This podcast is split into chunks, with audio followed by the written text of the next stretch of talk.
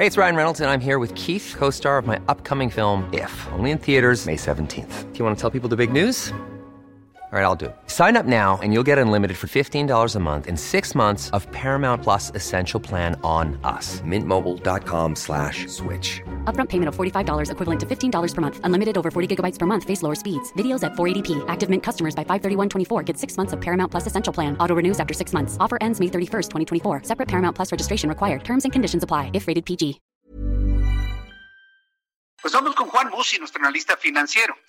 Ya le habíamos dado como noticia principal el día de hoy que Fitch Ratings baja la calificación de triple B a triple B menos. Y yo no sé, Juan, tú me dirás eh, qué tan lejos o qué tan cerca estamos de que los bonos de petróleos mexicanos se conviertan en bonos chatarra. Me da mucho gusto saludarte, bienvenido. Igualmente, mi querido Jesús Martín. Bueno, pues empiezo por tu, por la primera que tiene que ver con la degradación de la deuda soberana eh, Fitch es la primera, eh, también fue la primera en su momento en bajarle la calificación a Pemex, eh, en bajarle eh, y poner solamente un escalón arriba de grado de inversión a la deuda soberana. ¿Qué quiere decir esto? Quiere decir que si Fitch reduce uno más, estaríamos prácticamente en grado de inversión y si reduce dos más, perderíamos el grado de inversión. Eso sí ya sería catastrófico. ¿Y por qué es tan importante esto, Jesús Martín? Pues porque hoy hay algo así como 110 mil millones de dólares de extranjeros participando, comprando bonos mexicanos. Y la única razón por la que compran esos bonos es precisamente, entre otras cosas, perdón, no es la única razón, te diría yo que la calidad crediticia de México, el bono tiene un rendimiento atractivo, la solvencia del país, pero entre otras cosas porque tiene grado de inversión. En el momento en el que pierdes el grado de inversión, en ese momento mucho de ese dinero, quiero decirte así a grosso modo, pues que más o menos entre el 80 y el 90% de esos 110 mil millones de dólares tendrían que salir del país porque son eh, dinero, es, es, es, es, inversión que como requisito, sin ningún, eh, eh, es decir, es, es, es esa fuerza, mi querido Jesús Martín, el que estos bonos de fondos de pensiones norteamericanas, de universidades, de diferentes inversiones institucionales de Estados Unidos y del mundo, te piden como requisito eh, tener el grado de inversión. Al momento en el que lo pierdes, sin hacerte ninguna pregunta y sin poder rescatar absolutamente nada, simplemente venden y se van. Y si se van 110 mil millones de dólares, pues evidentemente el brinco en el tipo de cambio, desde mi perspectiva, es incalculable. Eh, déjame decirte, no me extraña, y como todas las notas negativas que hemos tenido que dar últimamente relacionadas con Pemex, con gobierno federal, con degradaciones de calificaciones, de nuevo no me extraña y en el boletín lo que Fitch comenta, pues sí, algo tiene que ver desde luego mucho la situación global y del mundo con la pandemia, con el COVID y las consecuencias económicas que tiene, pero también tiene que ver con las respuestas de México y de la autoridad frente a esta crisis. Y también tiene que ver con la asignación de prioridades. O sea, dicho en pocas palabras, el accionar del gobierno federal ante esta coyuntura, ante esta crisis, ha decepcionado profundamente a las calificadoras. Y aquellos que dicen y que descalifican a las calificadoras y que seguramente descalificarán también mañana en la mañanera, les quiero decir lo siguiente, es como si tú vas a pedir un crédito y apareces en el pro de crédito, ¿verdad que no te pueden dar un solo centavo de crédito? Es exactamente lo mismo que pasaría si perdemos el grado de inversión. Entonces, se pierde el tiempo y es absurdo el estar descalificando a las calificadoras y simplemente este es un nuevo jalón de oreja que nos obliga a priorizar y a buscar tomar acciones determinadas para que México mande señales positivas y no negativas. Fitch es la primera en hacerlo. Estamos todavía un nivel por arriba y en las demás calificadoras dos niveles por arriba. Pero de seguir las cosas así, Jesús Martín, y además con el tema de la pandemia, pues quizás antes de 12 meses podríamos perder el grado de inversión. Podría pasar, no digo que vamos. Entonces, pues yo recomiendo tomarlo con mucha seriedad y atenderlo y ojalá en algún momento, ojalá en algún momento, de verdad les digo, cambien las prioridades del gobierno federal y concretamente un gran anuncio a este respecto podría ser destinar recursos prioritarios y no a una refinería, no a un tren Maya y no a parchar un aeropuerto. Pues mira que eh, hemos planteado en varias eh, en varios momentos la necesidad de que se haga algo así, ¿no? De que finalmente se detengan este tipo de inversiones que generen una señal hacia afuera de que efectivamente se está tomando en cuenta lo urgente y no el capricho, pero no no no no hay manera, ¿eh? Ya el Tren Maya anunció una gran cantidad de dinero para construirse, 800 mil millones de pesos para el aeropuerto tan solo en este año es verdaderamente increíble mientras las enfermeras no tienen cubrebocas, Juan.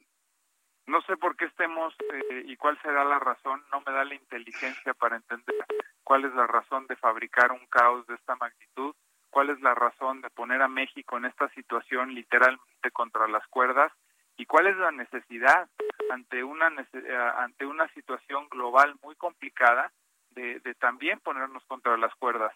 Déjame darte un recuento muy rápido, pero se trata de Pemex, se trata de la cancelación del aeropuerto, se trata de a mano alzada y a consulta improvisada cancelar inversión, plantas cerveceras.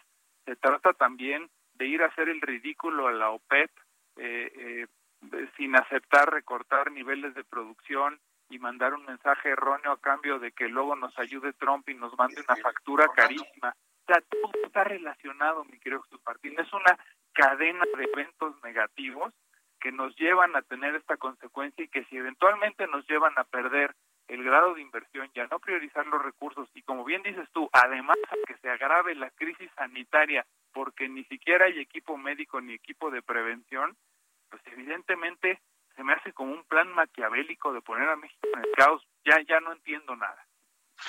Sí, es, es como, parece increíble decirlo, pero parece que hay una intención de provocar ese daño en nuestro país. A mí me cuesta trabajo pensarlo, pero pues la evidencia parece que de alguna manera sí lo está planteando. Pues eh, mi querido Juan, yo te agradezco mucho que me hayas tomado la llamada telefónica. Decirle al público que tenga calma, ¿no? Aún con estas calificaciones, para quien tiene ahorro, algo guardado, para quien tiene patrimonio, el pequeño empresario, pues mantener la calma, ¿no? ¿Cuál sería tu recomendación, Juan? Pues sí, mira, la verdad, eh, creo que te lo comentaba la semana pasada, eh, mucho me preguntan y ahorita damos mi, cuenta de Twitter para ponerme en las órdenes de tu amable auditorio, de la gente que siempre nos acompaña martes y miércoles en las tardes.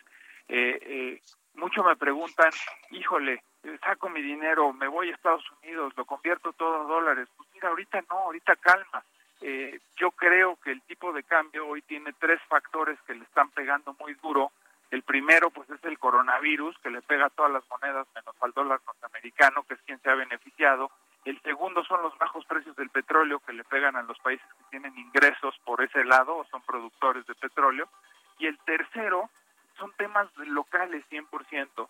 O sea, ¿cuándo podría bajar el tipo de cambio mucho? Pues si se solucionara lo del coronavirus, si subieran los precios del petróleo y si aquí la casa la empezáramos a ordenar.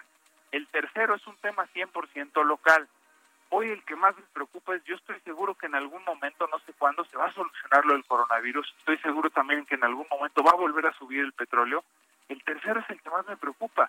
¿Cuándo vamos a tomar las acciones internas y arreglar la casa y los problemas de manufactura nacional? ¿Cuándo se van a enderezar? Ese es el que me preocupa.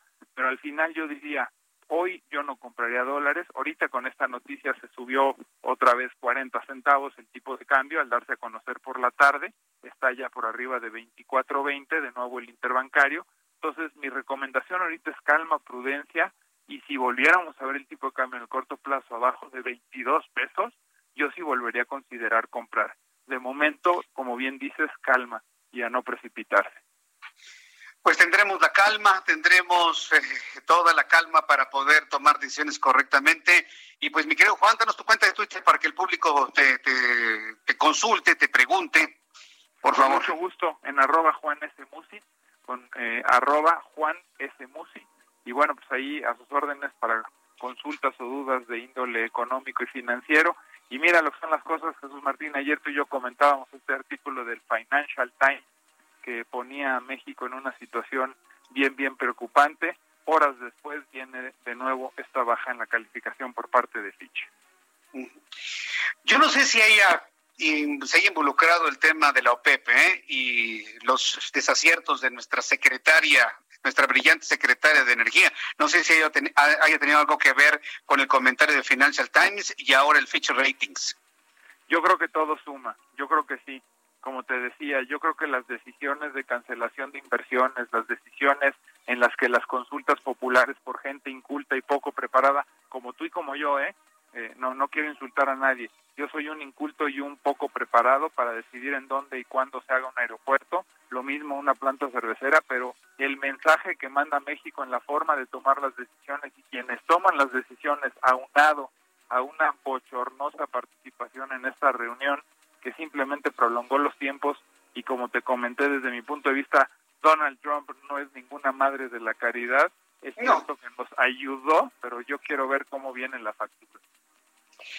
Juan Musi, yo te agradezco mucho que me hayas tomado la llamada telefónica, que te vaya muy bien y estamos en contacto. Gracias. Un placer, como siempre, querido Jesús Martín, un abrazo fuerte. When you make decisions for your company, you look for the no-brainers. If you have a lot of mailing to do, stamps.com is the ultimate no-brainer. Use the stamps.com mobile app to mail everything you need to keep your business running with up to 89% off USPS and UPS. Make the same no-brainer decision as over 1 million other businesses with stamps.com. Use code PROGRAM for a special offer. That's stamps.com, code PROGRAM.